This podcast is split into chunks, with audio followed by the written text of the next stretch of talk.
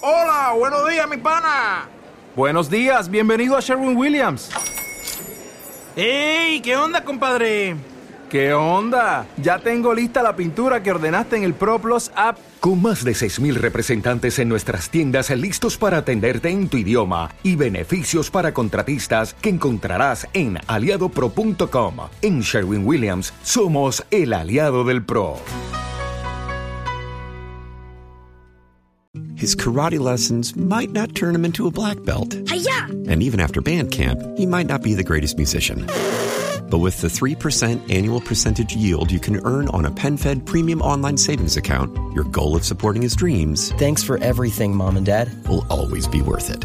Apply today at penfed.org slash savings. Federally insured by NCUA. $5 minimum to open account. To receive any advertised product, you must become a member of PenFed. PenFed's got great rates for everyone.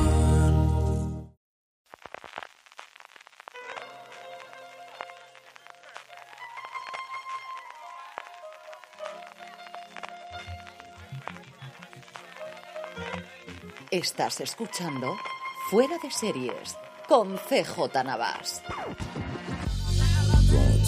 Desde el año nuevo en 2022, California, estás escuchando Fuera de Series, el programa que semana a semana te trae todas las noticias, comentarios, curiosidades y estrenos. Madre mía, la cantidad de estrenos que tenemos esta semana. Jorge, un beso muy fuerte, feliz año. Feliz año, ¿qué tal? Don, don Carlos, feliz año, ¿cómo estamos? Feliz año, mira, tristón ahí de que no tener ya más que a ti aquí juntos, que los demás ya están todos fuera. Eh, eh, y veo a Jorge ahí que parece que esté en una en la isla de prisioneros, pero vamos, con mucha alegría de pensar que dentro de nada está aquí. Venga, ahí estoy. Pues decíamos, como te decíamos, además de que nos tomamos la última semana de, de festivo y de, y de asueto, eh, tenemos las noticias prácticamente de dos semanas. Tenemos, madre mía, cómo ha vuelto la vuelta al cole. Ha sido, vamos, brutal la cantidad de estrenos que tenemos para la Vaya, semana ma- que viene. ma- ma- mañana, mañana ya veréis cómo será la vuelta. Va a ser esto brutal, brutal. Pero antes de eso, Jorge, lo que tenemos también es una rachita, empezando ya por las noticias, y como hacemos habitualmente con el obituario, pero terrorífico de las últimas dos semanas. Tristemente, la verdad que el final de- del año pasado y este principio de, año, pues bueno, se, se ha llevado por delante la vida de, gente muy, muy importante en, el- mundo, bueno, en el mundo general del, del audiovisual. Eh, por un lado, eh, Jean-Marc eh, Vallée, eh, di- eh, director, guionista y también productor. Y bueno, en el aspecto, en el aspecto televisivo, él, se dio a, conocer, yo creo, especialmente por, por el Dallas Bayer eh, Bayer Cl- eh, Club que fue la, un poco la, la película que le puso en la película que ya en Estados Unidos le puso en, el, en, el, en el mapa, pero luego en el apartado serie Filo le conocimos especialmente por, por Big Little, Lies, que fue uno de, los productores eje- ejecutivos, y especialmente por, por Sharp, eh, Objects, que él fue el, di- el director. Una pena, un tipo muy, eh, muy, muy joven, eh, 58 años, y pues él nos ha, nos ha dejado. Sí, Eh, él dirigió toda la primera temporada, la segunda precisamente no la dirigió porque se había comprometido a hacer heri- heridas abiertas, aunque luego hubo una cierta polémica, sí que hizo el- la edición final. Ah, hubo bastante movida porque contrató a una directora para hacer la segunda temporada y luego hicieron bastantes cambios en la sala de, edición a cargo de Malvalier y una cosa totalmente sorprendente. O no sabíamos absolutamente nada que estaba enfermo y fue la gran noticia de fallecimiento de final del año pasado hasta que llegó desde luego la, la gran noticia. La noticia, sin, lugar a duda, el último día del año y apenas a una semana, dos, tres semanas de, de cumplir 100 años, eh, Betty White, la última superviviente de, de La la, chica chi- de de oro, que bueno, que tiene un, un historial televisivo y cinematográfico enorme, y además es una persona muy, muy, muy querida, muy querida por, por todo el mundo y que en cuanto se supo la noticia en la noche vieja, muchísima gente puso anécdotas y demás, y bueno, y parece que era una tipa muy, muy atenta y una tipa muy especial. de las pocas personas yo creo que tenía un consenso de no había nadie que no le cayese mal. Yo creo que ella y Dolly Parton son las dos que nos quedan vivas desde esa generación, dos generaciones distintas, evidentemente, pero son las dos que me vienen a la cabeza de que al final absolutamente todo el mundo las quiere. Betty White trabajó en el audiovisual y en concreto en televisión, porque ella sí es una estrella de la televisión. Cine hizo muy poquito y prácticamente nada es conocido durante nueve décadas. De hecho, es una de las pioneras de lo que conocemos a día de hoy de televisión en un circuito cerrado en eh, Los Ángeles, en la zona de Los Ángeles, con 15 años hizo una de las primeras mm, transmisiones que se conocen en la historia hecha por televisión. Y luego ella era tan importante que antes de hacer sus dos grandes papeles en televisión, que fue evidentemente y el más conocido para nosotros, que fue Las Chicas de Oro, pero antes su papel a partir de la cuarta temporada de La Chica de la Tele, de lo que era el, show de Meryl Moore, que aquí en fue eh, La chica de la tele, en el que además hace un personaje que no tenía absolutamente nada que ver con su personaje de las chicas de oro, era la eh, lianta de toda la gente, salía con un montón de, de personas ya era, eh, estaba en el Hall de la Fama de la televisión. Antes de hacer los dos papeles por los que fue más conocido, ya, estaba, ya tenía el premio honorífico de la Academia de Televisión de los Emmy. Ganador absolutamente todo, como decía Jorge, se nos quedó a 17 días apenas, el 17 de enero era su cumpleaños, aquí lo recordaremos, y pues es una, una absoluta pena. Yo recuerdo que en Nochevieja, que no fue una Nochevieja especialmente divertida en mi casa esta, a las 10 de la noche o las 9 y media que me entendé, entré en casa y le dije a Lorena, me te voy a acabar de fastidiar, no dije fastidiar, dije otra palabra, te voy a acabar de fastidiar la noche vieja, pero que yo creo que es mejor que te enteres por mí que que luego te salga aquí en medio se lo conté y le fastidió bastante, bastante, porque ella es una enamorada absoluta de las chicas de oro, que no llega nada. Luego lo vemos en la agenda que va a estar entera en, dentro de nada disponible en este mundo de España. Y pocos días después, el, el, día 6, dos fallecimientos también muy, muy notorios. Por un lado, Peter Bogdanovich, el director de, de cine, pues famosísimo, eh, sobre todo por, por de, de las Peter Shock y por, y por quizá por Paper Moon y, y demás, aunque yo tengo mucho, mucho cariño a, a que es una defunción, que me, es una, una comedia súper, súper divertida. Súper divertida. Súper divertida y, y bueno, un, una figura muy, muy reconocida, una figura muy conocida y además eso, que de esa hornada de directores que, que hubo con, junto con María de Palma, George Lucas, incluso Coppola, eh, que, que, que, se hizo un, un nombre en, en Hollywood. Sí, era un poquito antes, era muy, muy amigo del uh, señor. De hecho, con, con, lo último que consiguió en su vida fue hacer la última película que quedaba pendiente de Ciudadano Kane, se me dio totalmente. Es de Orson Welles. De Orson Welles, era muy colega de Welles, era de los 50.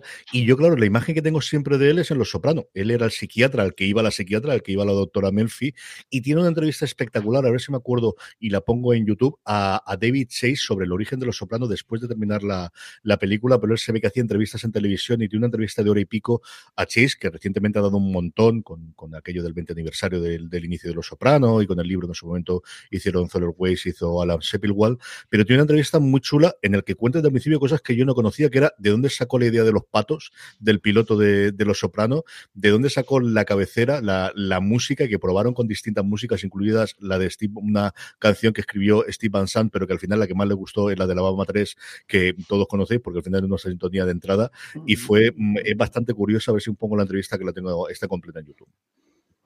Y el mismo día también nos dejó Sidney Poitier, quizás en este caso sí que es mucho más eh, conocido estrictamente por, por, por, el cine, pero bueno, pues aparte de, que fue la, primera estrella afroamericana en conseguir un Oscar al, mejor actor, pues nos deja eh, películas eh, que son historia del cine, como tanto con El calor de la noche como Adivina quién viene a cenar esta, esta noche, eh, por supuesto, pero bueno, una, tiene lista enorme, enorme, enorme y también un tipo muy, muy querido y bueno, y todo un símbolo de, también de Hollywood.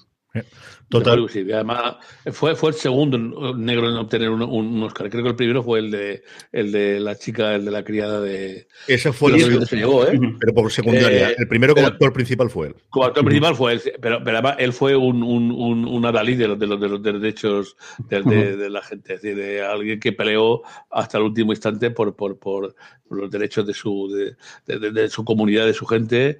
Y un, un ejemplo para todos, desde luego. Y un pedazo de actor. Yo, desde luego, en, en todas las que estaba contando Jorge, era una presencia de estas que, que ves, ¿no? Desde, desde, desde, el principio, un animal de la cámara y alguien que, que siempre que lo veías en pantalla, desde luego, mmm, se comía la, la, la, cámara. Era una cosa espectacular y es uno de los actores que siempre me gustado sí. en sus películas. Me parece un tío espectacular. Bueno, pues nos metemos en materia después de esta tristeza de las últimas dos semanas y es que tenemos proyectos. ¿Cuántos queréis? Madre mía de mi alma, cómo se nota el arranque. Vamos con ello, Jorge. Pues tenemos un, un, un montón. Eh, por un lado, eh, Apple, que va a lanzar también a hacer un, un, un proyecto sobre el asesinato de, de Lincoln, el que está basado en el, en el libro de, de, de, James, de James Manson. Y bueno, y de momento ya sabemos que ha fichado a Tobias Mackenzie, eh, Menzies con, con, para, bueno, para llevar un poco adelante el proyecto. Sí, la movida del proyecto que se llama Manhunt, de la cual ya tenemos como siete series que se llaman Manhunt o Manhunt dos puntos algo.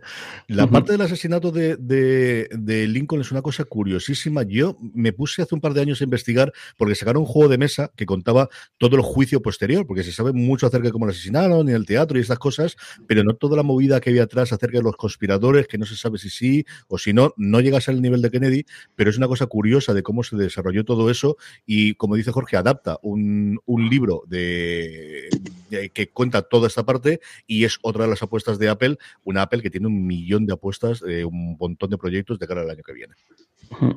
Luego, otro, este es muy curioso, un, porque es un reboot, en este caso al, cargo de, de la CBS, eh, de Honeymooners, que es una serie de los años 50-60, si, no, si no, me equivoco, eh, que bueno, que va a tener un, un, un, reboot, en este caso protagonizado por, por, una, por, una, por una actriz, un personaje femenino, en lugar de masculino como entonces. Oye, perdonad, es que, se, que se, se, me había ido la, la, voz. Quería recordar también, bueno, hoy, hoy no podía hacerlo porque ya se pasó ayer, pero ayer hubo un estreno de, de, de, un, de, un, documental, aunque no sea un actor, eh, ayer hubiera cumplido 80 años Stephen Hawking. Eh, también para recordar un, un, un, aniversario de alguien que, que, fue un gran, un gran científico y además en televisión fue un... un no ayer, ayer, Discovery, ayer Discovery hicieron cuatro reportajes de él. Como decía Jorge, The Honeymooners es una serie que aquí en España yo creo que no nos llegó, o al menos yo no tengo constancia de que esto aquí llegase. Si es muy conocida en Estados Unidos, fue una de las primeras sitcom. Jackie Grison, que era el protagonista masculino de la serie, era uno de los grandes primeras estrellas de televisión. No duró demasiado tiempo, yo creo que fueron dos o tres temporadas, pero si leéis libros americanos sobre la historia de la, televisión, es una serie que siempre aparece en varios de los sketches junto con el Love Lucy, que es un poquito posterior y fueron las primeras que sentaron un poquito la, la base de lo que sería la comedia de situación o la sitcom posteriormente. Es curioso la, el, el apoyo, pero es que al final todo nombre que suena en Estados Unidos sabemos que vas a hacer un reboot. A mí sí me extraña un montón, porque es una de esas que, que, que tienen, como digo, mucho la mente y que no se ha hecho, ha hecho ningún reboot posteriormente. Otro proyecto más, en este caso, es, es eh, Scott Pilgrim, que es un, un, una, una, una, un, un cómic bien, bien conocido, pero que bueno, que su adaptación cinematográfica no ha terminado de gustar, yo creo que a casi nadie, pero bueno, eh, va, a tener, ahí, ¿no? va, a tener, va a tener una nueva aventura audiovisual, en este caso en, anima, en animación, si, si, no me equivoco, eh, además en, en, en anime.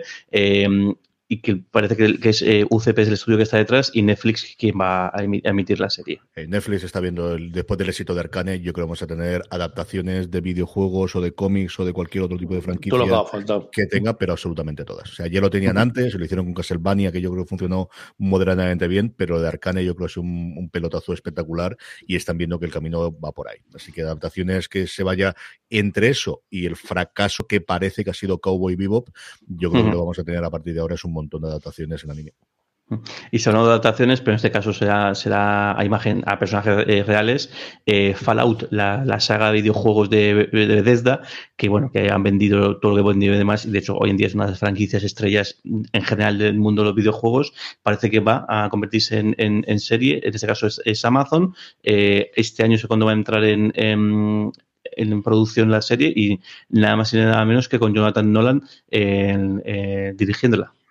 Es el primer proyecto después del, del acuerdo multimillonario que contuvieron entre Jonathan Nolan y Lisa Joy, entre el matrimonio y Amazon, después de haber hecho en su momento varias series para HBO, incluido, esperemos, esta cuarta temporada que ya sabemos que llega este año de Westworld, que se va a estrenar antes. Y como dice Jorge, yo creo que era uno de los grandes que nos faltaba después de que Halo y las de las Tofas no van a llegar este año. Quizás, desde luego, Fallout es la que el gran nombre que, que nos podía quedar de esa jornada grande de videojuegos. Yo tengo sí. muchísima curiosidad por Y además, un videojuego muy curioso curioso porque un videojuego que en sus primeras dos entregas era un juego de rol mmm, eh, baja aventura gráfica y además muy de muy de nicho, muy friki, o sea, con, con mm. chistes, convenciones a la Monty Python, convenciones, incluso partida, hay un, recuerdo en el, en el Fallout 2 hay unos personajes en una cantina jugando al Magic, una versión eh, que se llama Tragic, que además es bastante coña, pero luego pegó el vuelco por completo y su, su versión, su, lo que era el Fallout 3, que no, no, no, no sé si tuvo ese nombre realmente, eh, se convirtió en un shooter, en pues, lo que es el Doom o el Quake, y fue cuando realmente pegó el pelotazo por completo y es tanto ese como los, los siguientes eh, versiones que se hicieron, las siguientes expansiones que se hicieron, fue cuando pegó, se convirtió en el fenómeno que es eh, hoy en día y al que generalmente todo el mundo conoce Fallout por esta por esto y no por, la, por sus orígenes. Sí, tiene varias adaptaciones también en juegos de mesa del que han hablado muy bien. Yo he leído, sabes que soy asiduo de Dice Tower y las reviews uh -huh. que hacen y han, han, sacado tres o cuatro y las dos últimos que he leído hablaban muy muy bien de ellos, desde luego. Cancelaciones y renovaciones, no estamos en época de eso especialmente, nos tocará todo un poquito adelante, pero sí hemos tenido una de ellas, yo creo que ciertamente esperable, Jorge. Sí, creo esperable porque yo, yo no la he visto, pero la que todo lo que he leído ha sido mm, de terrible a malo, a eso es in- intragable, a todo tipo de calificativos negativos sobre esta serie. Es, sé lo que hiciste el último, el último verano, esta versión en serie fila de, bueno, este clásico este de, de, terror, terror juvenil. mm, hay una palabra, ¿no? Exactamente para esto, eh, para ese tipo de terror. ¿Cómo se...? Sí, sí, caca. Eh, No. yo- Es que se la ha puesto, Se la ha puesto, Ah, se la ha puesto vo- se la ha votando. puesto Juan Carlos III. Yo he visto todos los capítulos, o sea, nada más ver el título ya, eh, o sea, con- con- con- eh, eh, de vez en cuando existe alguna justicia poética y con razón esto se ha ido a matar indios por ahí, anda, anda, anda, que madre mía, madre mía. A ver, si alguien, si, si alguien de los que se está escuchando en directo se acuerda, sé que hay una palabra que define ese tipo de género de, eso, de, de terror juvenil y demás, que no es la que Don Que no es la Carlos dices. Por favor, no Scream. Puede chivar, se le agradece de un pues, es- o ese tipo de, de- de- películas que en su momento fueron pues, Madre mía. en- en- No en- Scream, ¿no? Es- No, Scream. Scream Scream, es-. Scream la, se- es la- no, es, es una, es una película, pero hay un, o sea, hay un, ay, che, me sal- me saldrá, y si no, buscaré busco, a- luego. a un ratillo esta. Vaya bodrio, Dios mío. Ahora cuando otra cosa con la agenda, te pones tú mientras y lo buscas como está. Por ahí me sale YA y poquita cosa más. Porque- y no es slasher, así que al igual es una mezcla entre slasher y YA. Eso era eso, no, slasher es la palabra que, que Slasher es en general el género de, de matar y de, tripas y de sangre. Eso es. Ujú. Pesadilla en, en, eh, en el Street o No te me mueras o Halloween o cosas por el estilo. Esa es la idea del slasher. Jorge, fichajes, que tenemos unos cuantos. Pues un montón. Eh, eh, por, eh, por un lado, HBO Max en, en esta en, esta versión que van a hacer de, de, de- de Batman, pues ha fichado nada más y nada menos que a Ed, Brubaker para estar un poco detrás de las cámaras y llevando todo, todo el proyecto. Sí, la idea es Batman Kid Crusader es la continuación de la serie animada de Batman, que es la serie pues más galardonada posiblemente de animación y la que más ha marcado la animación de superhéroes y desde luego de DC en las últimas dos décadas desde que se hizo originalmente. Eh, se sabía quiénes estaban como creadores de la serie, está J. J. Abrams metido en ella, estaba Bruce Timm metido en ello y lo que han cogido ahora es a quién va a estar encabezar el equipo de guionistas y quién va a encabezar ser como showrunner, que es Ed Brubaker. Brubaker es un tío muy conocido en los últimos 10 años por sus cómics de autor, cosas de género noir, y luego por ser el co-creador en su momento del Soldado de Invierno. De hecho, hubo una polémica con él hace unos 5 o 6 meses aproximadamente, después de una entrevista que hizo con Kevin Smith en el programa que hace todas las semanas con Mark Bernardin en, YouTube y que también está disponible en, en formato podcast, que se llama eh, Fatman Millón, en el que contaba cómo estaba muy cabreado de que no estaba ganando dinero con lo bien que había funcionado el Soldado de Invierno y que empezaba a pensar en demandar a Marvel. La cosa luego se quedó bastante más tranquila y aquí se está yendo para DC, pero sí que le levantó bastante polvareda porque sí que dijo de es que al final yo creé esto y no cojo, mm, reivindicando un poquito lo que ocurrió hace 20 o 30 años antes de todos los acuerdos que tuvo, bueno, y lo que al final hizo que en su momento de, se fuesen un montón de, especialmente de dibujantes en ese caso, eh, para Image o para crear Image desde, desde Marvel, ¿no? Hay que mm, Brubaker es un tío, como os digo, que le puede dar ese tono noir. Mm, Los que hemos visto en su momento la serie de dibujos tengo muchas ganas de ver porque es lo mismo mm, con las personas que estaban en su momento involucradas y creo que con muchísimo dinero, tiene pinta que lo van a hacer y tengo mucha curiosidad por ver qué es esta serie de animación, que yo no sé cómo llegará, entiendo que llegarán para el 23. Ujú. Más fichajes, en este caso, eh, Michael Imperioli, el, el- nuestro, Hombre, nuestro, Nuestro amigo de los nuestro querido- eh, Christopher Multisanti de, de Los Sopranos y de muchas cosas más después, pero bueno, al final es el papel que Sí, bueno, sí. luego, luego eh, ha hecho varias cosas en, en- en cosas de televisión que me acuerdo yo ahora. Yo creo que precisamente en Chicago PD, me parece que en alguno de ellos ha aparecido, eh, o una, una serie de policía cantera, eh, un poco encasillado dentro de, las, de esas de- de- del, del género noir, pero bueno, un gran actor. Pues Yo fichan nada más el, el capítulo aquel donde él pierde dinero en las cartas jugando y tal, eh, es famoso. El soprano. Bueno, pues ficha eh, para la segunda temporada de, de- de White Lotus, la, la serie de HBO, que yo la- la- creo recordar que esto está pensado para ser una miniserie de una sola temporada, Pero hay tan bien que han decidido darle una... Sí, es una serie de que me, curiosa de, de, funcionamiento y es que al final, bueno, pues lo que hicieron es coger un resort que había en Hawái durante la pandemia, se llevaron a todo el equipo allí, hicieron la cuarentena, la rodaron completa y fue un fenómeno aquí en España también, pero especialmente en Estados Unidos. Funcionó muy bien, están prácticamente todas las listas que yo he visto de final de año de top 10 de los críticos americanos. A mí me gustó sin pasarse, porque esta además la vi yo antes de que se emitiese entera, que nos pasaron los, la posibilidad de ver todos los, los episodios antes de que, de que se emitiese y no me volvió tan loco. Eh, bueno, pues al final lo que digo, eh, van a hacerlo, no se sabe todavía dónde va a hacer, pero sí que la idea es exactamente lo mismo, que sea de nuevo en, un, en otro resort y no se sabe si vuelve alguno de los otros actores o actrices o no. Sí que se da prácticamente por seguro que al menos uno de ellos, que al menos eh, Jennifer Coolidge, que hace de la de la hija que, que, lleva las cenizas de la madre en la, en la que ahora ya podemos decir que es la primera temporada, sí que volverá, porque parece que se ha convertido en emblema y además hay bastante ruido acerca de, de las nominaciones que pueda tener de cara al año que viene para los semi, porque como la serie se emitió en verano, iría para los semi de, de este año, de este 2022. Uh -huh. Y luego el último fichaje que tenemos, eh, Keanu Reeves, que después de, su, de vuelta a, a, a, bueno, al pico de, de, Matrix, pues bueno, ha anunciado su fichaje por, por un, un, proyecto que te pinta de ser también un pelotazo bastante gordo, o al menos unos grandes proyectos de, de Hulu para el próximo año. Es la adaptación de un libro que se llama The Devil in the White City, eh, y bueno, tiene la gente que tiene detrás es nada más y menos que Martin Scorsese, Leonardo DiCaprio, que fue el encargado de comprar el, el, los derechos del, del, libro, y luego Todd Field, que además también ya ha anunciado como eh, que va a dirigir los dos primeros episodios de esta, de esta miniserie. Estaba mirando por aquí encima porque tengo el libro, y lo tengo por aquí, sí. y es un proyecto que lleva DiCaprio 10 años detrás de él de intentar hacerlo, originalmente para una película, y luego se dijo que iría para la Sebre. Eh, en la novela es, es, una medio novela, medio cosa de, de, de, no ficción, está centrada en la Feria Mundial de 1893 y sigue a dos personajes. Por un lado, a un eh, arquitecto, que es el que decide hacer todo el, el, el que realiza toda la, cosa en la feria en Chicago, en la, la, Feria Mundial de Chicago de 1893, es el que realiza todas las construcciones y que dio una forma empaque a cómo quedó Chicago posteriormente después de la feria, y luego a un asesino en serie que usó el hecho de que muchísima gente fuese a la feria para hacer de sus andanzas. Y como os digo, tuvo mucho nombre. Yo recuerdo que se habló muy bien de la, de la novela en su momento, por eso la compré, la tengo pendiente ahí, empecé a leerla en su momento, pero la tengo pendiente. Y yo recuerdo haber hablado de esto, pues como digo, seguro hace yo creo más de 10 años que lleva la cosa dando vueltas por ahí en medio. Y nada, llegamos esto, saltamos a la nueva otra otra sección, en este caso nuevos, los nuevos trailers que, te, que tenemos o, nuevas temporadas anunciadas. Y tenemos cuatro que esas luego, como siempre las podéis ver en las show notes del, episodio, el, concretamente tenemos el, el trailer de la cuarta temporada de, Ozark que se emitirá eh, en, en, Netflix, tenemos el, no sé si es un trailer o es el anuncio de, de, la fecha, el de The Boys. Es el pequeñito uh -huh. y es el, el, que tenemos ya como, como anuncio de que la tercera temporada de The Boys, que yo creo que también lo sabíamos todos, se va a estrenar uh -huh. durante este año. Este, eh, en principio parece ser que ya para, para verano, que yo creo que la primera temporada en su momento también ya, ya salió en, en, en, verano. No tengo sí, dudas con, la segunda, sido, tengo dudas. Yo tengo un plano.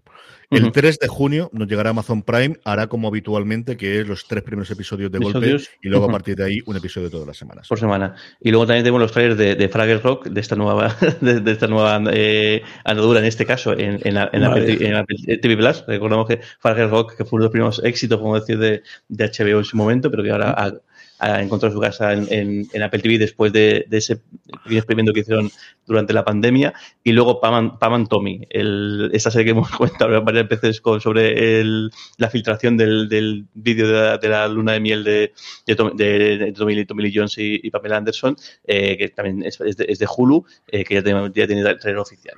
Sí, el que parece que ya es el, último tráiler centrado más en la vida de pareja y más en Pamela Anderson en primera, en primera persona y nos llega el 3 de febrero eh, en julio en Estados Unidos, como decía Jorge, aquí en España en Disney Plus a través de ese eh, canal Star. Tiene muy buena pinta. Yo es una de las que tuve cuando hicimos el top de las mejores series o las series que más esperamos para el 2022, que tuve pendiente, pero nos quedaba tan pronto que al final me fui, me fueron saliendo y pues fui acabando poniendo otras series por delante. Pero tiene, la están moviendo mucho de momento la están moviendo mucho, a ver qué ocurre con ella finalmente. O sea, ahora parece una novedad. ¿eh? El Hércules acaba de ser campeón de, de, de, de la, la, primera temporada. campeón de invierno de, la, la, temporada. En fin, no para, que vea, para, que, para que la gente vea que estamos en directo absoluto. El, los, los más, ahora es en perspectiva, porque estamos grabando el domingo por la tarde en vez de el domingo por la mañana, como es habitual. A ver si. Bueno, pero o sea, estamos en directo ¿eh? Y, con, y contra Pero los todo, cuento también ahora en directo, como la cosa. y contra todo pronóstico, porque vamos, me- menudo arranque temporada que, que- ha tenido. seguidas, ¿eh? Pero ahora llevamos seis, seis partidos seguidos ganando. Cinco seis seguro, no me acuerdo si era alguno más. Seis, seis, seis, seis, seis, seis. Y líder. Ahí está. Bueno, Campeón y por. Por último, la sección miscelánea, la sección de, de- de cosas, de, eh, un poco de cajón desastre.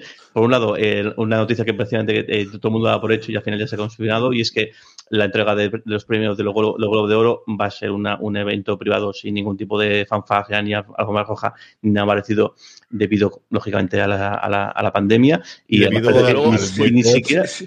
Si esperaban publicidad de lo, de lo que ha hecho televisión esta- a mediodía, madre mía. O sea, le ha faltado la televisión. Yo, yo he visto un par de cadenas, ¿no? No voy a decir ninguna cadena. O sea, atrastarla por el suelo. Sí, sí, sí, el boicot esta esta mierda que no será, la verdad, no sé qué. Digo, ¿qué, qué tío tú? O sea, le ha faltado un poco para, para, para asesinar a, a a los globos de oro y darlos ya por muertos, liquidados, comparándolos con no sé qué premios de, de, de, de algún barrio de Chicago o alguna cosa de tipo. Decir, bueno, estos son los malos, los más que va a ser la más bueno. Me, me ha, me ha parecido muy, muy, muy mal, ¿no? Es decir, el- eh, bueno, eh, en los tiempos eh, siempre ha sido una- algo llamativo, ¿no? Y cómo las, tele- las cadenas de televisión lo han, lo han arrastrado por el suelo. En Estados Unidos han tenido un boicot absoluto y total, o sea, lo que habitualmente en Y estas aquí, dos aquí, últimas- aquí. En estas dos últimas semanas eh, hubiésemos tenido normalmente, eh, tanto en cine como en, como en series. Nosotros nos tiramos más para las de series, pero aquí normalmente tendríamos quiénes podrían ser los nominados, quién podrían ser los ganadores, qué efecto tendría eso para los Oscars en la parte de cine, en la parte de series, quién pueden ser después los que ganen los semis o quién puede estar mejor colocado. Sí se hizo ciertos artículos en su momento con las nominaciones, pero el resto ha pasado, como digo, totalmente desapercibido y veremos si logran recuperarse para el año que viene. Están haciendo todos los esfuerzos de publicidad y relaciones públicas posible, cambiando todo el, el consejo de dirección de la Asociación de la Crítica Extranjera en Hollywood y abriendo las, el tipo de perfil de asociados, abriendo el número de asociados. La gran handicap que tienen es que no se retransmite, como decía Jorge, en ningún lado, porque aquí eh, lo que realmente les daba a ellos funcionamiento era mm, que la NBC les pagaba para poder emitir en torno a 50 millones de dólares, que es con lo que pagaban toda la fiesta, y que tenían gente que venía a la fiesta, porque al final si no tienes los actores, si no tienes a las actrices borrachos allí para recibir los premios, pues mm, la ¿Qué van a cosa no funciona. Claro. Este año, desde luego, totalmente castigados, como digo, han pasado a- absolutamente cancelados por Hollywood. Veremos qué ocurre para el año que viene, si alguien es capaz de, de, de- de el o caerá por el hueco de la historia. O sea, porque dos años así no aguantan. Y es cierto que la parte de la pandemia no le viene mal en el sentido de que es que mm, ahora hablamos con el este Jorge, no es la, no es la única cosa que, hace, que se está cancelando por el COVID. O sea. Tal, tal cual, si la pandemia se dio como discurso oficial o ha sido pues un aliciente más para que después de todas las críticas que les han llovido, pues le cancelaran esta ceremonia, pues es que claro, es que la pandemia está ahí y la, y la pandemia, al igual que pasó con, en el arranque sobre todo, pues está, está el- la nueva ola de, la mano de la, de la variante Omicron, pues está también haciendo estragos o está, o está afectando a muchos rodajes y de uno, de ellos está Trek eh, Picard, que su segunda temp- temporada ha tenido que posponer el rodaje porque de, básicamente de la noche a mañana en- en- ha habido 50 miembros del rodaje que han dado positivo por, por coronavirus. No es la única ni mucho menos, prácticamente todos los late shows han tenido. Corden esta pasada semana, lo tuvo Jimmy Fallon hace un par de semanas, aunque eh, estaba bien de salud. Eh, no es el único, hemos tenido en NCIS los dos, dos de los rodajes en NCIS, creo que uno de los de Orden, pero quizás el más sintomático, Sí. desde luego, es porque 50 personas volvieron y dieron positivo después de la vacación de verano en un equipo que debe ser 300, 350 personas. No, es decir, es pone- cada seis, ¿eh? Es brutal la, la, la, eso, la- la noticia porque la noticia dice que, que el que está, este show de los que más eh, personal tiene, tiene a 450 personas trabajando en, la- en la serie. O sea, ahí, ahí es nada. Y además me hace, me hace gracia porque dice, las infecciones han impactado en, mucha- en muchas zonas, incluida el, el personal en la zona A. Sí, eso es las divisiones que hacen en Hollywood.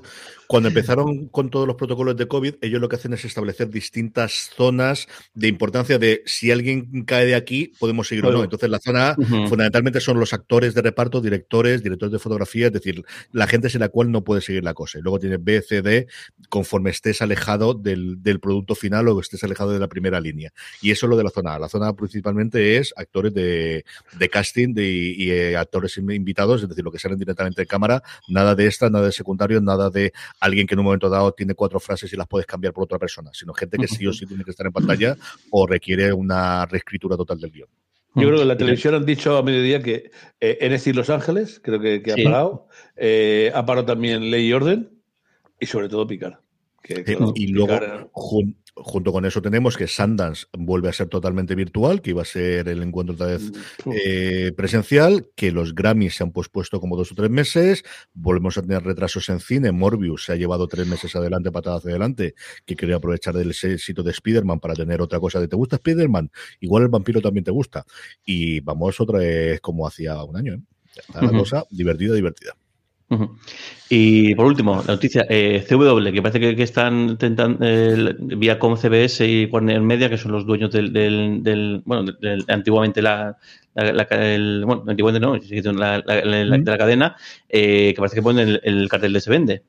Eh, como dice Jorge, CW es una cosa rarísima porque es propiedad de dos grandes conglomerados. Originalmente cada una tenía su cadena pequeña, que era U- UPN por un lado y Warner Network por otro lado, que nos dieron series míticas en su momento. Cada una de ellas se fusionaron a CW y una CW que por sí sola jamás ha sido rentable ni para CBS ni para Warner Brothers, pero que les ha servido, sobre todo en la época del streaming, para poder sacar muchas series de 22, 23 episodios que posteriormente antes vendían a cadenas afiliadas y a cadenas de cable para poder eh, remitirlas y luego para poder meterlas en streaming. De hecho, había un acuerdo entre Warner Brothers y, Netflix en su momento, porque eh, al menos en Estados Unidos todas las series de la Roverso y cosas similares estaban allí, de mil millones de dólares. Creo que recuerda que era por cuatro o por cinco años, que es con lo que pagaban las facturas. Ahora, lo que están dando cuenta es que lo que quieren es esas series llevarlas a sus plataformas de streaming, por un lado a Paramount Plus, la gente de CBS Viacom, y por otro lado, evidentemente para HBO Max, la gente de Warner Media, y se encuentran con esta cadena en Estados Unidos, en las que ellos realmente lo que controlan son dos horas de emisión todos los días, con las series de los superiores de DC que les gustaría meter dentro de HBO Max, o que les gustaría hacerlo. De hecho, Superman y Lois, la nueva serie, la emitieron primero en HBO Max y luego la emitieron o se la llevaron para CW y a ver qué ocurre con ella. Es curioso porque la van a vender a una cadena de verdad. O sea, lo que todo lo que es realmente una cadena que es un conjunto, es unos tíos que se llaman Nexstar, que tienen 200 emisoras de televisión locales en Estados Unidos, muchas de las cuales son afiliadas de la CW, porque para aquellos que no lo, no lo sepáis o no lo recordéis, en Estados Unidos, hasta la llegada del cable, realmente las televisiones funcionaban independientemente y era una cadena. O sea, lo que aquí quizás tenemos más parecido en la radio, ¿no? Que sigue, sigue conservando eso de las conexiones locales, pero que en televisión en España no lo hemos tenido, quitando la desconexión de televisión española para los servicios territoriales, nunca ha habido ese sentido de tenemos una televisión en Alicante o televisión en Murcia y entonces emiten una serie de horas continuas y allí no, allí sí, allí realmente, además primero por ley, no podían emitir todas las horas.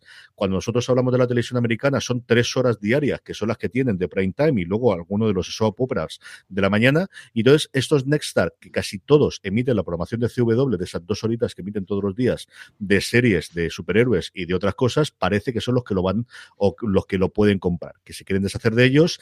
La movida aquí parece es que tanto CBS como Warner Brothers quieren quedarse con parte de la propiedad de CW y sobre todo con la confirmación de que le van a comprar a sus estudios nuevas series de cara a futuro cara futuro. que será la gran pelea del invento, ¿no? De, mm, bien, yo te vendo esto, lo explotas tú, haces lo que quieras, pero me Pero compras quiero, cuatro quiero. series quiero cuatro series al año, cinco series al año, de darle comer a mi estudio, que para lo que ahora me ha servido CW. Así que mm, cosas de la industria para, para seguir investigando y para seguir conociendo va a ser uno de los movimientos. Y luego sé que se autorice en Estados Unidos, que es la segunda parte del invento este, que saca la autorización. Warner metiéndose en dos follones a la vez, porque tiene la fusión con Discovery de, de toda la parte de Warner Media y luego por otro lado si vende esta parte de aquí. Así que entretenido en principio de año para todo el conglomerado de Warner Media. Eh, estrenos. Don Carlos, ¿has cogido aire? ¿Tienes algo Sí, ahí? Ahí que tenemos buf, Sí. un millón de, de- de Venga. estrenos, ¿no? ¿no? Pero vamos a empezar con el primero. Eh, pausa, que además la- aquí yo tengo alguna para, para hablar, para que ¿Alguno más? que- Bueno, te- tenemos una segunda temporada con una tercera anunciada ya, madre mía, de los Gemstone, eh, una, esta familia de telepredicadores eh, que mm, aspira a volver con mal humor. Eh, comienzan en HBO Max, ya digo que esta segunda temporada, siempre con dos episodios y luego uno semanal, cuando ya tiene anunciado uno- una tercera. Eh, Sí, una tercera temporada ya, ya asignada. Nueve capítulos. ¿eh? Nueve capítulos y pues mm, una buena serie, desde luego. Llega aquí a España el lunes 10, que aún no hemos dicho la fecha, estamos haciendo toda la agenda Mm. desde el lunes 10 hasta el domingo 16. Yo he podido ver ya el primer episodio de la segunda temporada y a mí me encanta. Es Claro, es que todos buscamos un nuevo Succession ahora que no está Succession, pero es cierto que la estructura es esa, es decir, tenemos un patriarca que es John Goodman con un negocio familiar, que en este caso es ser telepredicador, con tres hijos que quieren heredar alguna parte de esta y aquí con mucha más eh, por cosas que ocurren en el primer episodio, el hijo mayor, que es el que hace Danny McBride, el creador de la, de la serie, los enfrentamientos entre ellos y desde el principio en esta temporada tenemos contar parte de la historia. En la primera temporada tuvimos el cómo se iba atrás con el personaje de Goodman y su matrimonio con la mujer eh, con la que consolidó toda esta parte del, de la de la estructura del, de los predicadores y aquí nos vamos un poquito más atrás desde el principio. A mí me está encantando, es una serie que en su primera temporada, y ya lo he dicho, me gustó mucho, es lo que más me gusta a mí de todo lo que ha hecho Matt Bright, que tiene un humor mm, de tirar momentos para mí demasiado cacaculo pedopis. En este tiene momentos de eso, tiene momentos hilarantes. Es muy pasado de vueltas, pero si estáis buscando un nuevo Succession, no vais a tener la parte dramática de Succession, pero sí la parte cómica. Si no viste la primera temporada, yo creo que vale mucho la pena, de verdad que la veáis. Es una pequeña joya, Lord Jamestown, su segunda temporada, como decía Don Carlos, en HBO Max. Muy bien, pues luego continuamos también en, mismo, en, la misma cadena HBO Max, Euforia, la segunda temporada de esta serie en la que Jules, eh, y compañía regresan a esta serie de adolescente que se ha convertido en una particular visión de esta generación. Sí, señor, y que le dio a Zendaya el, el Emmy a la actriz más joven en su momento, hace dos años y medio, que es cuando se estrenó la primera temporada. Tuvimos ese eh, aperitivo a forma de dos episodios rodados durante la cuarentena, de cuarentena con, con, el personaje de Ruth eh, y con el personaje de Jude, y a ver qué ocurre con esta segunda temporada. Yo esta la he tenido, pero no la he podido ver porque es una serie que no puedo ver ni, vamos, hay alguna que mientras tengo la escena con los auriculares y la niña no lo ven, tira que va, pero esa euforia no es una para jugársela precisamente. A mí me gustó mucho la primera temporada. No soy de los mayores defensores ni de los mayores quiero de amantes de la serie, pero dicho eso, creo que cuando es buena es muy buena. Creo que hay otros momentos en los que se gusta demasiado a sí misma, pero cuando es buena realmente es una serie muy muy buena. Bueno, nos vamos a Netflix. Netflix estrena la tercera temporada de Operación Éxtasis. Eh, una misión secreta es acertada por Bob para desenmascarar un topo y Fergie Bowman vuelve a cruzarse su camino. Ni idea. Primera noticia que existe esta serie, para empezar. Esto es lo que tiene el catálogo de Netflix. Igual, igual que yo, ni idea. Las otras dos sí que me las conozco. Venga, por los cambios por Fox España que estrena Walker. Eh, Walker es la serie que llenó Antena 3 en los 90. Es decir, los sábados y los domingos por la mañana, eh, desde las 9 de la mañana hasta las 6 de la tarde, yo creo que había Walker. Nada más, aquel gran actor, ¿no? Y ahora, pues, hombre, verlo ahora, eh, Chuck Norris, ¿no? ¿Os acordáis de aquel? Estaba a toda hora. Estaba a toda hora. Bueno, pues ahora ya el Padecki, que era famoso por, por, por Supernatural, por Supernatural, pues va a enfundarse ese, esa casaca, esa estrella y ese sombrero de Langer de Texas y a ver qué, qué, qué, qué ofrece. Eh, la, la, verdad es que a, aquel daba mucho a aguantar y mucha, era, era Jack Norris, ¿no? A ver si este también no lo ofrece. La serie la funcionó muy bien a la CW, ha sido el mejor estreno, precisamente que hablábamos antes de, de ellas, uno de los mejores estrenos de los últimos años. Tenía el atractivo de que Padalecki era, pues eso, parte de la familia. O sea, si veía CW, ya estabas acostumbrado a toda la semana a ver a él y a Jensen Ankles en, en Supernatural. Ha funcionado muy bien hasta el punto de que se estaba planteando un spin-off ya en su segunda temporada. Así que mmm, imagínate cómo estaba la cosa. Pues está bien, mira. Y, y, y, luego, eh, y, lo, y, lo, último de Sci-Fi, eh, siguiendo al gran. A, bueno, vosotros no sabéis quién, quién, es, pero yo sí. Adolfo Barquerí era un crítico de teatro que salía en televisión española y un, un, definió una obra de teatro magnífica que se estrenó en Madrid. Dijo: Ayer estrenó, no lo voy a decir quién está, decía, ¿por qué? Pues yo digo decir lo mismo aquí. Aquí se estrena en Sci-Fi Chucky. ¿Por qué? Porque Pasamos al día siguiente. Porque el muñeco diabólico es una cosa que todo el mundo conoce. Madre y no voy a explicar más. Qué horror. Señor, pasando. Más del 11, don Carlos. Más del 11. Más del 11 hay una serie que, que, me ha dejado, bueno, como sois gatero, por otro, no, no, no es nada. Eh, llámame gata, ¿no? Ya, calmi, calmi cat. Llámame cat. No cat, me lío con ¿no? esto. Bueno, no pues aquí, aquí, dice que no sé qué, de los, de los gatos y tal y cual, y que, y que se parece a Miranda. Eh, no es una adaptación americana de Miranda, que la encabeza pues, aquí en su momento Blossom, más conocida recientemente por el papel que ha tenido en, en Big Bang Theory, y que es curiosa pues no sé lo que tiene que ver con Miranda, la verdad. Pero, porque es una adaptación. Cuenta toda la historia exactamente, escogió los guiones y es exactamente lo mismo que Miranda, eh, de la versión inglesa, la versión americana. La otra cosa curiosa es que eh, Villaric, que es la protagonista de la serie, eh, quiere presentar eh, Jeopardy, que es el concurso este americano que falleció tristemente hace un par de años, su presentador eh, canadiense hace más de 30 años, y no puede hacerlo todas las semanas porque está haciendo Call Me Cat. Y están aguantando como sea Sony, que produce la serie y produce también el, el programa, el Jeopardy, para ver si no la renuevan para una tercera temporada con y entonces puede quedarse, porque a ella le apetece muchísimo, eh, puede quedarse como presentadora de todos los de todos los episodios. De momento curioso. estado en alguno de ellos. Es de lo que más se está hablando, porque yo partí ha tenido un movidón ahora de entre bambalinas brutal en los últimos tiempos. Bueno, pues. Luego, eh, ¿Ves cómo hay más de un Manhunt, don Carlos? Madre mía.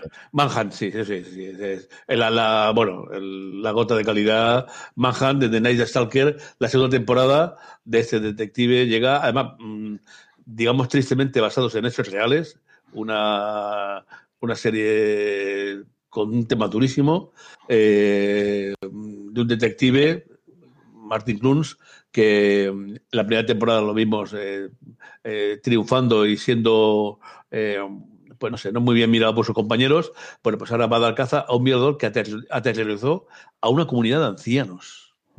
Hace, que- durante 17 años, ¿eh? Para morirse. Los ingleses, cuando se ponen cariñosos y se ponen divertidos, no, no hay nadie.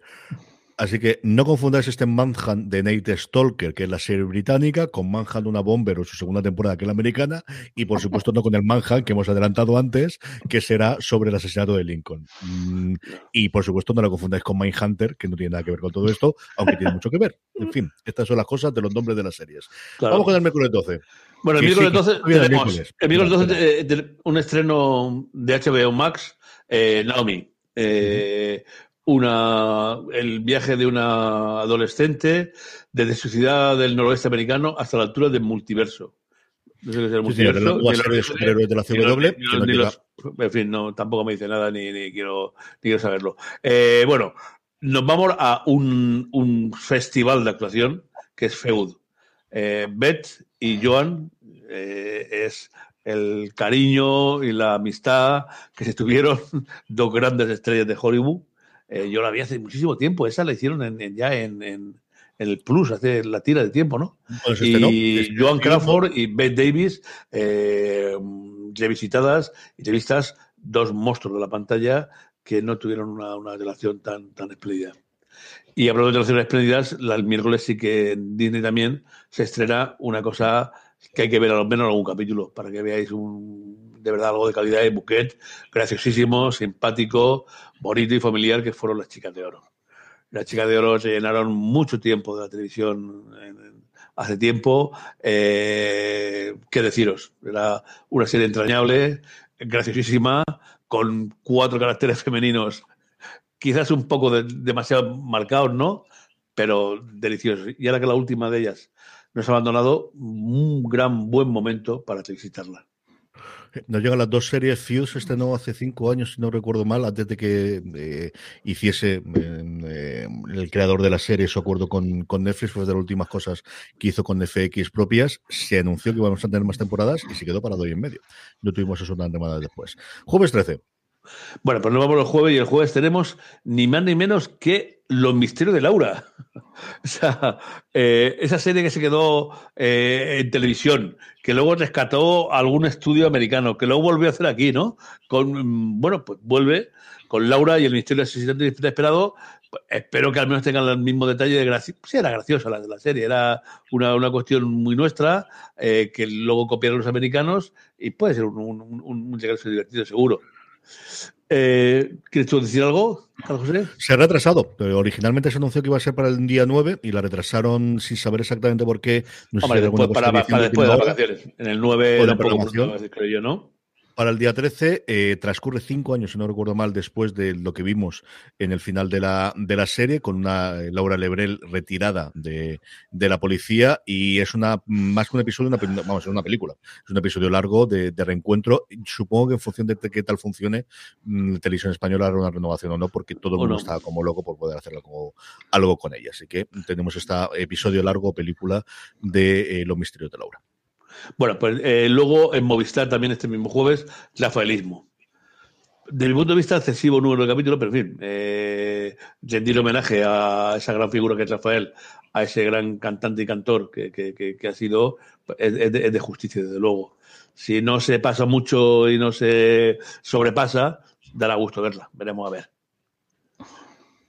Eh, en HBO Max, El Pacificador. Eh, no conozco nada más.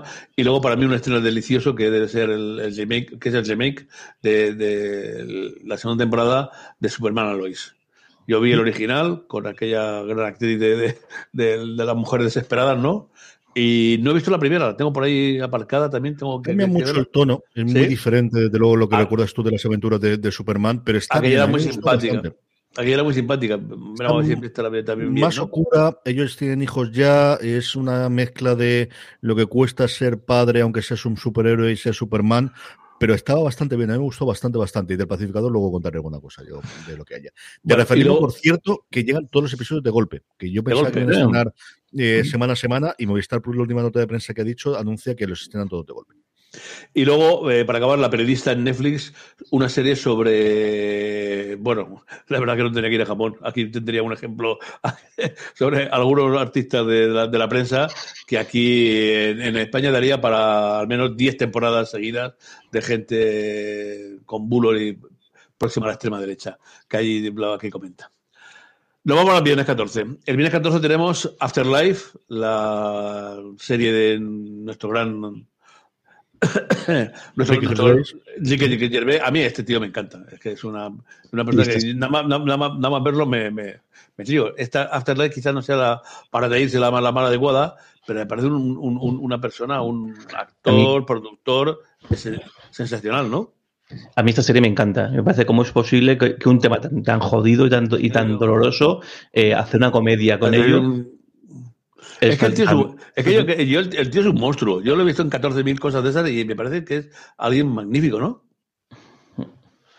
A mí me gusta sin pasarse, que creo que tiene cosas muy buenas y tiene otras cosas en las que se gusta demasiado a sí mismo. Yo está bien los primeros y no me desagradaron, a Lorena le gustó muchísimo. Y es la tercera y la última temporada de la serie en Netflix. Más cosas, que si no, no acabamos hoy. Bueno, pues ya rapidísimo, venga. Archivo 91 en Netflix, que narra la historia de Dan Turner, un archivista que encajeta el cargo de restaurar una colección de cintas de 1994 y a medida que se construye va descubriendo una investigación, una secta, unos pisos, bla, bla, bla, bla, bla, bla. En Movistar, eh, el descubrimiento de las brujas, la tercera y última temporada, ya lleva dos en Movi- Movistar, quien la ha visto, pues... em, A mí no me mató. Y mira que los a protagonistas mí, me yo la he visto, he visto la primera, tengo ahí guardado un par de, de, de episodios de la segunda y no me ha vuelto loco, desde luego, no sé. Mira que a mí Matthew Good me gusta en todo lo que hace, especialmente Sí. en The Good Fight y luego en esas cosas cuando se va con los amigachos sinvergüenzas a Sicilia a beber vino, que me encanta, pero, pero a mí no, no, me, no me mato. No me- creo que es una cosa de fantasía menor con las cosas que se han hecho en los últimos tiempos. Bueno, Estos Ojos Negros en Netflix, el viernes 14 también. Eh, en fin, una serie. eh, es perseguido por la hija de un poderoso político que dice que es capaz de hacer otra cosa suya. No sé, no, no, no parece que me, que me ilusione mucho, más que nada porque el viernes ya lo tengo ocupado definitivamente. El viernes yo lo tengo ocupado con Ley y Orden, tanto en Víctimas Especiales de la temporada 23 como la segunda temporada, mitad de la primera de Ley y Orden Crimen Organizado, las dos mm, magníficas eh, eh, series de, de Dick Wolf, que cumple 76 años, ni más ni menos, ¿no? Y que el otro día una entrevista con él muy graciosa. Dice que empezó a hacer, empezó siendo, era, guionista de, cine. Eh, lo primero que hizo fue como televisión el guionista de Canción Triste de Hill Street, porque su productor, su representante le dijo que iba a ganar 6 mil dólares a la semana, aparte de lo que pagaran. La exmujer estaba escuchando la conversación de teléfono y dijo, el lunes está trabajando ya mismo. Así que ya sabéis los motivos por los cuales el, el Dick Wolf tiene esa, esa... Además, en esta entrevista descubrí una cosa curiosa, y es que, claro, tiene Chicago Fire, Chicago PD, Chicago Med, Chicago Justice, eh, Chicago... Y dice, bueno, eh, pero no es de Nueva York, sí. Y él te dice, bueno, es que Chicago me ha quedado siempre simpático. Eh, se parece mucho a Nueva York, por eso le he puesto toda mi serie. Que ya tenía toda la ley y orden en Nueva York. así algo, algo, algo, algo delicioso, pero desde luego un, un, un, un productor como a mí la- las, las, las series suyas me encantan, eh, que algunas veces me, me- algún, algún medio capítulo me defrauda, pero algunos de ellos hasta me, me hacen medio llorar porque es, un, es impresionante. Él dice que ahora se dedica mucho a las jóvenes, a esta última de, de, de Ley y Orden, ¿no? Y que haya abandonado un poco la, la, la por ejemplo, Ley y Orden, Unidad Víctima se dedica a mirar nada más y darle el visto bueno al, al guion, porque ya está más que, más que rodado, pero vamos, tiene ahí su emporio y os recuerdo que en Los Sopranos ya aparecía él como, os acordáis de aquel que le da la paliza, bueno, no comentaré ningún spoiler, ¿no? Pues si alguien aún no ha visto Los Sopranos, o que yo creo que no queda nadie por lo menos Sopranos, ¿no? Y él dice, voy a trabajar con Dick Wolf, ¿eh? que atención, que, que eso es algo serio. Mucha más de la gente que tú te piensas. Una de las cosas que más se vieron en HBO Max durante la pandemia fue Los Soprano, que habría gente que lo volveremos a ver, pero gente que no la vio. Es que al final se estrenó hace 20 años y es que la gente crece. Es una cosa, muchísimas series de las que hablamos que al final en su momento no se vieron. Luego la última que tenemos el sábado. El domingo, Star Play. Sí, Star Play estrena la primera serie española Express, que yo creo que podemos hablar un poquito más la semana que viene, que ya habré visto alguno de los, de los episodios y los podremos comentar. Nos quedan las preguntas de los oyentes, nos quedan los Power Rankings, nos queda la recomendación de la semana. Vale, Vamos, montón. ya os he dicho yo que había un montón de preguntas y un montón de agenda. Una pequeña pausa y volvemos a seguir. En fuera de serie. Hércules, Hércules.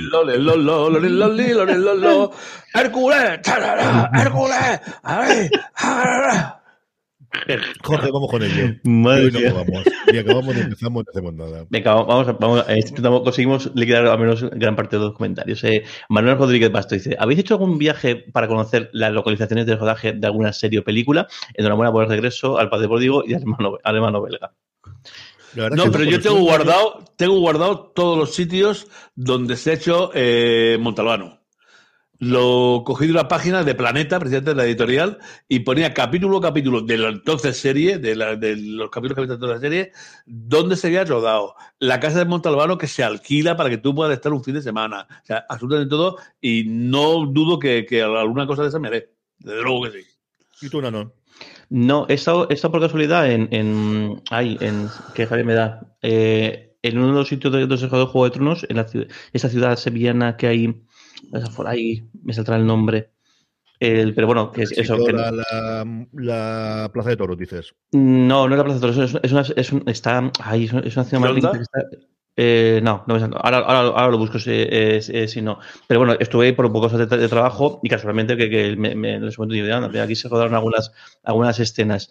Y así, yo imagino que sí habré estado, bueno, eh, miento, sí que hemos estado, y los tres, en, en algunas escenas de crematorio, que Ah, se bueno, rodó claro. se rodó en, en Alicante, tanto la parada del, del tranvía de, de ahí, del, del- de, la, de la bufera, como luego en, en, en Altea, en varias zonas también se, se, se rodó, y en la Sí, zona sí, ahí estuvimos.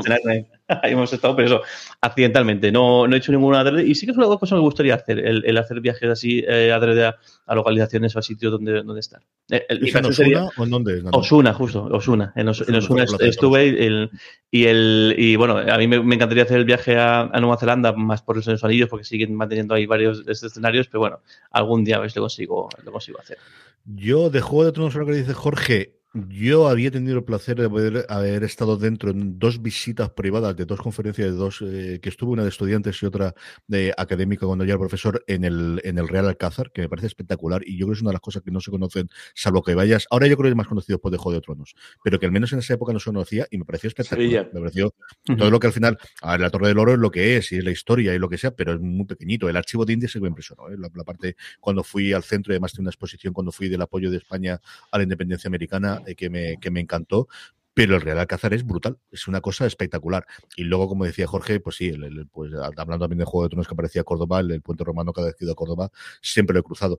Y luego en Nueva York, yo recuerdo, sí, evidentemente de películas y cosas similares, Sí que entonces se hacía el tour de los Soprano, pero yo, claro, todavía no había terminado. Yo Nueva York, yo creo que fue 2004-2005, no había terminado todavía todas las temporadas y ya había leído un poquito de todo, que sí, pero no, pero que tampoco es una cosa para volverse loco y no he visto más. Sí me queda alguna localización de, de Juego de Tronos y americana poquita cosa. Y sí me quedé con muchas ganas cuando estuve en Suecia, pero no hubo forma de hacerlo, de irme a la zona de, de Wallander, la zona de Malmo y del resto donde él eh, ejerce como policía, pero tenía curiosidad, pero no había forma de escaparme desde, desde la capital hasta el, hasta el sur, era largo, me iba también con los compañeros y no tenía demasiado tiempo para poder escaparme, eso sí me dio con ganas. Bueno, y de la serie Parlament, de la serie francesa esta sobre el la europeo, conozco. sí conozco esto, Hombre. Coordinar un poco, ¿no? de, las localizaciones, esto en alguna que otra. Ángel Dorado nos dice, ¿qué se sabe de la serie de entrevista con el vampiro? ¿Es cierto que se podrá ver en 2022? Pues hace dos, dos semanas, hace un mes te diría sí, seguro. A día de hoy, pues Dios sabe cómo están los temas de los rodajes. Es decir, muchas de las fechas que hemos dado están confirmadas, yo entiendo, porque la fotografía principal ya se ha terminado y lo que falta solamente es la postproducción que se puede hacer eh, en remoto si es necesario. Entrevista con el vampiro, hasta donde yo tengo conocimiento y leímos, y por eso lo dijimos en las series que tenemos, esperamos más para el año que viene, estaban ya rodando, estaban ya los guiones, pero no he vuelto a ver ni hay ninguna fecha confirmada. Yo entiendo que AMC quiere que sea el relevo cuando termine la última temporada de Walking Dead, mm, que van a partirla en dos.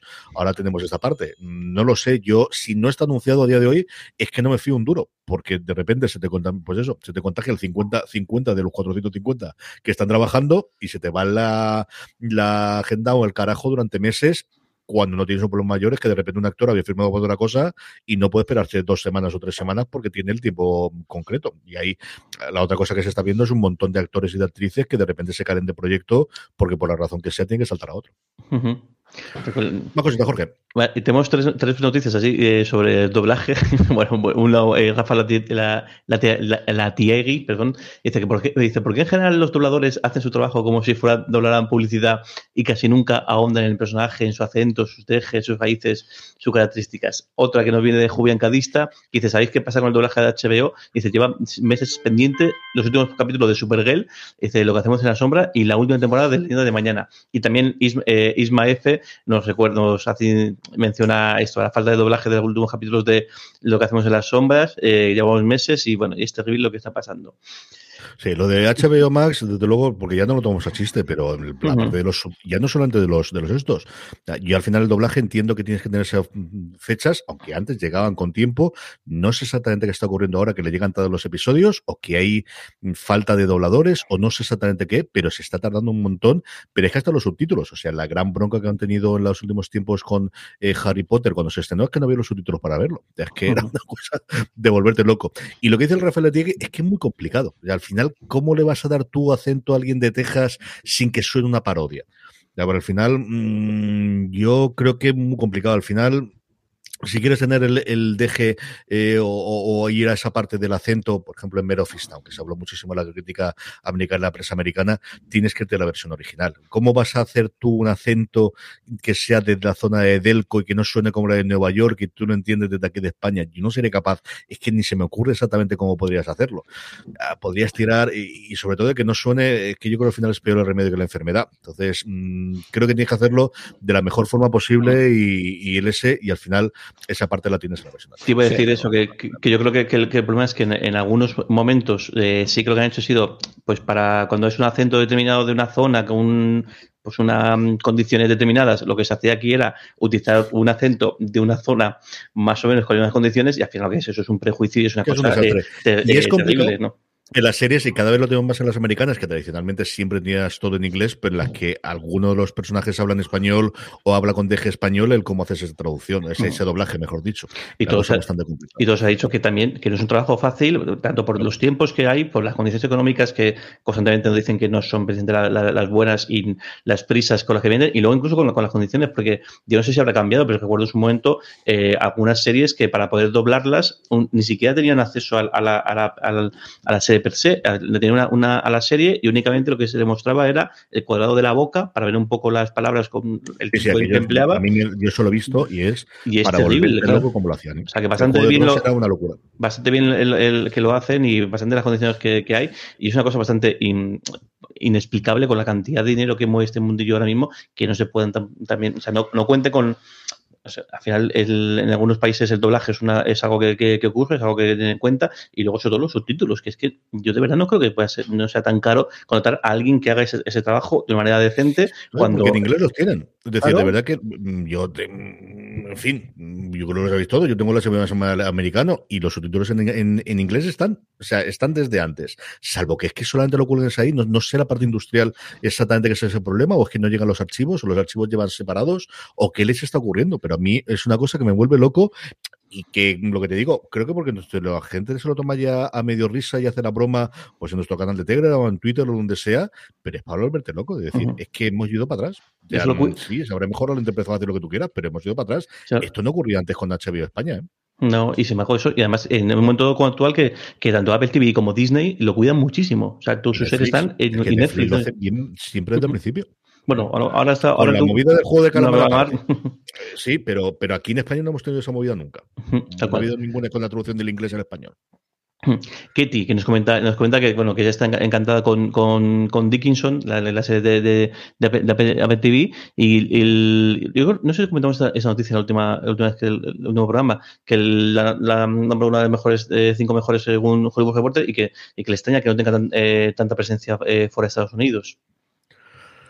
Eh, ella dice al final que mm, eh, es posible que Apple en publicidad no se esté cantando mucha pasta más allá de Estados Unidos. Sí, sí, eso es una realidad. O sea. Apple hasta el día de hoy, el único sitio para lo que es Apple TV Plus que se está gastando dinero, desde luego es en Estados Unidos. Se han encontrado por el camino con Ted Lasso, que le has permitido tener un fenómeno internacional de boca a oreja que ellos no esperaban y que le ha permitido llevar a la plataforma.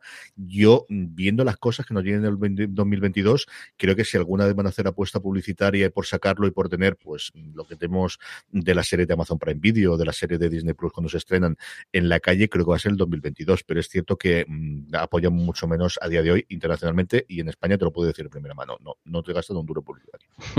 Isma nos comenta, dice eh, que tiene sensación de que, de que el, libro de Boba Fett, la, nueva, la serie de Disney Plus, está teniendo eh, m- mucho menos repercusión de la que tuvo en su, en su momento de, Mandalorian. Y nos pregunta si tenemos la misma sensación y que si, que si es que le falta algo. Yo creo que es un poco pronto, ¿no? Yo creo que también de Mandalorian en su momento tampoco, o sea, fue una serie que creció muchísimo, sobre todo yo creo que la segunda Sí. temporada estalló, pero el, esta está creciendo. Yo, yo me gusto mucho más el segundo que el primero, pero bueno, eh, con calma, que las, las series no tienen que ser eh, una mega serie y además no están pensadas para que sean una mega serie en el primer episodio. Vamos a darle un, un, un poquito de cancha y a ver qué tal. Y que no está Baby Yoda, y no está Baby Yoda al final del primer episodio. Y parece una chorrada, pero es que es una cosa que habían guardado totalmente, que nos sorprendió a todos, que hizo a todo el mundo que hablase de la serie de ahí en adelante. Y aquí no lo tenemos. Y es un personaje que era más conocido que de Mandalorian. A mí me está gustando menos que creo que, que a Jorge. Me está gustando sin pasarse. Voy a estar ahí viéndolo todos los miércoles. Y es prácticamente si puedo verlo a primera hora cuando la cuelgan, eh, que la cuelgan a las 9 de mañana en, en España. Estas semanas de, de vacaciones he podido. No sé ahora cuándo la podré ver la- a la vuelta al, al trabajo normal. Pero mm, no tanto como de Mandalorian. Me- yo recuerdo que me gustó desde el principio más de The Mandalorian que, que esta. También es cierto que esta viene después de dos temporadas en las que no lo pasó muy bien. Una serie que funciona muy bien. Ya acuerdo. Saltamos a los Power Rankings. Que tenemos hoy Sí, saltamos al minutos. Power Ranking, reservamos el resto de las, de las eh, series de los comentarios para la semana que viene. Antes de eso, sí leemos las dos que nos están haciendo en directo que tenemos por aquí. Iván Fernández dice, hola familia Navas, feliz año a todos. CJ, he visto la peli de. Hilda durante las fiestas, descubrí la serie por ti y me ha parecido una delicia. Han anunciado que la tercera temporada será la final, pues tristemente, en estas cosas estamos. Los libros se han adaptado ya todos. O sea, los cómics que los tienen mis hijas, que se los regalé el año pasado, son todo lo, lo que ya han tenido en las, en las dos temporadas. Y hemos tenido este episodio final a forma de, de película o de episodio largo para hacer tem- segunda temporada vale muchísimo la pena. De verdad que es una pequeña maravilla que lo veáis si no lo habéis visto, Hilda, poner a verlas. Vamos con nuestro Power Rankings, vamos ya con las listas de las series más vistas por nuestra audiencia durante la última quincena. En este caso, hemos cogido las dos semanas que tuvimos desde Navidad hasta, hasta Reyes. Una encuesta que, como todas las semanas, hacemos a partir de eh, esa encuesta, para la redundancia, que hacemos en foradeseries.com, que lo colgamos todas las semanas y que os anunciamos siempre en nuestro grupo de Telegram, telegram.me barra fuera de series. Ahí os colgamos todas las semanas para que cuestión de nada, 10-15 segunditos, nos digáis las tres series que más os han gustado la semana anterior. Mm, Poquitas entradas, poquito, pero sí mucho movimiento. No exagerado, pero mucho para arriba y mucho para abajo. En la primera serie, en el puesto número 10, cae Swagger, la serie de Apple TV Plus, de la que yo creo que soy el gran embajador, desde luego, para nuestra audiencia. Es una serie maravillosa, ya ha concluido su primera temporada. Se deja un puesto con respecto a la semana pasada y ocupa el puesto número 10, la serie de Apple TV Plus, Swagger. Don Carlos. Pues entra, entra nueva, en el puesto 9, Hacks, eh, la serie sobre la serie de aprendizaje entre la legendaria cómica de Las Vegas y una joven que pretende hacerle eh, sombra en, desde HBO Max. Jorge. Gomorra eh, se- eh, baja un puesto, se queda en ese caso en el octavo, la serie HBO Max. En el 7, la entrada más fuerte que hay, solamente dos series que han entrado esta semana en el Power Rankings, es Estación 11. La serie de HBO Max, de este mundo posapocalíptico después de una pandemia, en este caso de, eh, no de coronavirus, pero sí de, ah, señor, me sale de gripe eh, normal. Es que me sale el flu americano, pero yo creo que el gripe al final.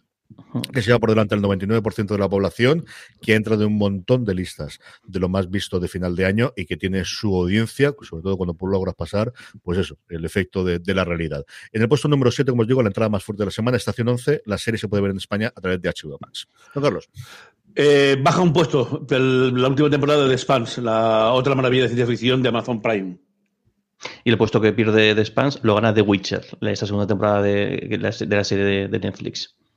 Un puesto se deja también Ojo de Halcón, ya concluida. Vamos, a la semana que viene yo creo que tenemos mucha renovación porque ya veréis que mucho de lo que tenemos aquí está a concluyendo, a punto de concluir. Ojo de Halcón, como os dijo, se deja un puesto, cae del podium y se queda en el puesto número 4 de nuestros Power Rankings. También cae un puesto La Rueda del Tiempo, que ya también Amazon, que ya comentamos la semana pasada. Eh, a medida que se va eh, viendo ya, pues lógicamente va bajando puestos. Y la que escala un puesto es Dexter, eh, New, Blood, que parece que la que está teniendo bastante buena, buena acogida y que bueno, y que se mantiene ahí, que, que, y que a ver si sigue, sigue una, una temporada. Y que concluye eh, hoy en España, creo que hoy que me está, nos estaréis oyendo el Esta lunes. noche creo que concluye. Sí, sí. esta noche la mitad. ¿no? 10, sí. La noche del 9, la mañana, es decir, que cuando para escuchéis esto en podcast y aquellos que no veis en directo, en Estados Unidos se ha emitido ya, ya hay que ir sorteando las minas de artículos y de comentarios en Twitter a aquellos que lo han visto ya. En el puesto número uno, sí, todavía está Succession. ¿Por cuánto tiempo? No lo sé. Yo creo que la semana que viene dejará de estar aquí y tenemos cierta renovación, por lo digo, porque supongo que saldrá Ojo de Halcón. Dexter no lo sé, si la seguirá votando la gente en función de lo, de lo que Ahora- tenemos. ahora estará. Succession- Yo entiendo que sí, y a ver qué ocurre con The Witcher, si sigue saliendo, y The Spans, que le quedan muy poquitos episodios. Pero el caso es que seguimos teniendo muchos movimientos. Terminamos, como siempre, con nuestras recomendaciones. Jorge, ¿qué recomendamos esta semana? Tengo dos. El, el- hago siempre el tándem este de una que ya está ya se ha emitido hace tiempo, en este caso Fantasmas, que, el, que, que Carlos, sobre todo la, la recomiendo muchas, eh, varias veces, la Sí, serie sí. que se puede, se puede aquí en Movistar eh, Plus, creo que son tres temporadas, si no me equivoco, lo, lo- lo que, lo que están. Y bueno, es una Tres, serie tres temporadas han hecho de momento.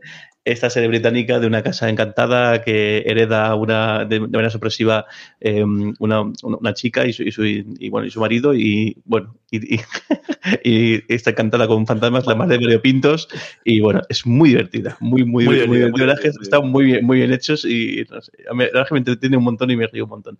Y luego aquellos maravillosos años la- el, el remake de esta de esta serie que bueno que eh, a mí además le tengo muchísimo cariño porque de- de verla en, en su momento el, pues, de ado- de adolescente y, y que aquí yo creo que cons- eh, consigue mantener la magia de, esa, de, una serie que te cuenta los grandes hitos o grandes momentos de la historia de Estados Unidos, por supuesto, en algunos casos de- del mundo, desde la óptica de, un, de un crío, que bueno, que en, realidad él está más pendiente de intentar sobrevivir y de, que sus problemas eh, mundanos desde el punto de vista nuestro, pero que para él son realmente importantes, eh, el, pues, cómo sortear el- su, su día a día y su, y su y su, y su crecimiento y su, y su paso a adolescencia, mientras el mundo, pues eso, eh, vive tiempos más que convulsos.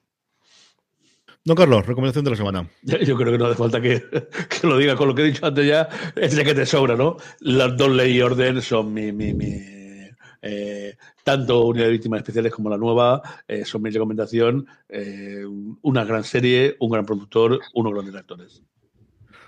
Mi recomendación de la semana es El Pacificador. Yo he podido ver siete de los ocho episodios que tienen la temporada. Es una absoluta y total locura delirante, divertidísima. Eso sí, sabed lo que estáis viendo. Es el tono que tiene James Gunn, no tanto de El Guardián de las Galaxias, sino de la- El Escuadrón Suicida. Si habéis visto la película de James Gunn del, del Escuadrón Suicida, la más reciente, es eso, corregido y aumentado con un John Cena que se sale, o sea, tiene una vis cómica maravillosa, muy por encima de la roca, es, mm, tiene los recursos que tiene este señor, pero lo sabe explotar perfectamente y lo hace maravilloso. Un elenco alrededor divertidísimo, el águila que es su compañera, es maravillosa y a partir de aquí es una absoluta ida de pelota, una investigación curiosa, gore, lo que queráis, o sea, sangrienta, sanguinolienta y violencia, toda la que queráis, exactamente lo que ocurre, sin cortarse un pelo. Esta es la que tenía que ver cuando las crías se acostaban, porque digo, es que en la primera me la lían, y efectivamente te la lían a la primera de cambio, en la que eh, el pacificador se ve envuelto con una nueva búsqueda, en este caso una especie de mm, gente superpoderosa, que no está claro exactamente dónde ha salido y por qué tiene que cazarlo y qué es lo que ocurre. Así que queda todo bastante, se va desarrollando durante toda la temporada. Tiene momentos absolutamente memorables, tiene unos títulos de crédito de volverte loco, sea la primera vez, y tiene la mayor colección de canciones de glam metal que vais a ver en cualquier serie. O sea, todos los que seáis aficionados a glam metal es, pero una cosa, uno detrás de otro, alucinante, alucinante, la banda sonora que tiene la serie. Divertidísima, entretenidísima, sangrienta, cafre como ella sola, tiene momentos absolutamente hilarantes. Si os gustó El Escuadrón Suicida, tenéis que ver sí o sí El Pacificador, que además te muestra las cartas del primer momento. O sea, esta es la serie que es, esta es la gama errada que es. Lo que más se le parece, y es cierto que es animación, es Harley Quinn. Si habéis visto Harley Quinn, ese es el tono que tiene la serie, hasta ese nivel, y a mí me ha parecido fascinante. Me he divertido muchísimo con ella. He tenido que pararla varias veces de muerto de risa que estaba. Es cafrísima. De hecho, es que el pacificador es quizás el menos cafre, es el más normalito de todo lo que hay. hay otros personajes, especialmente el vigilante, que es el compañero que se lo viene a leer. Este ya es un psicópata, pero vamos, pasado de, totalmente de rosca. O sea, no, no podéis hacer una idea. Es muy, muy divertida. Me ha encantado, pero me ha encantado. Tenía muchas esperanzas puestas después de ver la, la nueva Escuadrón Suicida, que yo creo que falla como siempre en el tercer en el último tercio en el que vamos a hacerlo todo a lo grande, pero el personaje de escena me gustó mucho y me ha entretenido muchísimo. A ver si la veis y la semana que viene la podemos comentar. Esta seguramente la comento semana a semana. Tengo que encontrar alguna cosa para hacerlo y con esto vamos pasando a despedirnos de volvemos ya a la estructura normal. Tenemos pendientes de hacer a ver si podemos entre la semana que viene y la otra eh, grabar nuestro top de las series que vuelven más espera del 2022, que ya tenéis disponible el de las series nuevas. Volvemos, como siempre, todos los domingos. Nuestra idea es a las 11 los domingos grabar. A veces sí, a veces no. Esta semana ha sido distinto, aunque si lo veis en podcast lo encontréis todos los lunes. Y a partir de ahí vuelvo ya esta semana, después de tomarme estas dos semanitas de tranquilidad de, de vacaciones de Navidad y de respirar un poquito, a hacer streaming diariamente de martes a viernes para que traeros todas las noticias diarias que ahora vuelven las noticias. Es que de verdad que la última semana de diciembre no había una puñetera noticia que rascar ni que contar. y una cosa que hice, hice en su momento con Succession, y yo creo que está bien, es la serie que se ha emitido gorda la semana, en la noche anterior, comentar el episodio en el último trozo, ya con spoilers avisando antes. Así que lo volveremos a hacer con alguna de las que tengo ahí pendiente de hacer y posiblemente con el pacificador. Es que me he divertido mucho y así me obligo a volver a verlo otra vez y me apetece verlo otra vez. Jorge, un beso muy fuerte hasta la semana que viene. Un beso muy grande. Don Carlos, un beso muy un fuerte beso hasta muy la semana grande, que viene. un beso muy grande. Y a todos vosotros, querida audiencia, estamos de vuelta después de vacaciones. Como os digo, mañana me escucháis en, en streaming. Muy Eh, feliz año. volveremos a hacerlo. Que tengáis muy feliz año, muy buena entrada de, de año. Gracias por escucharnos y recordad, tened muchísimo. Muchísimo que disfrutar. Hasta luego.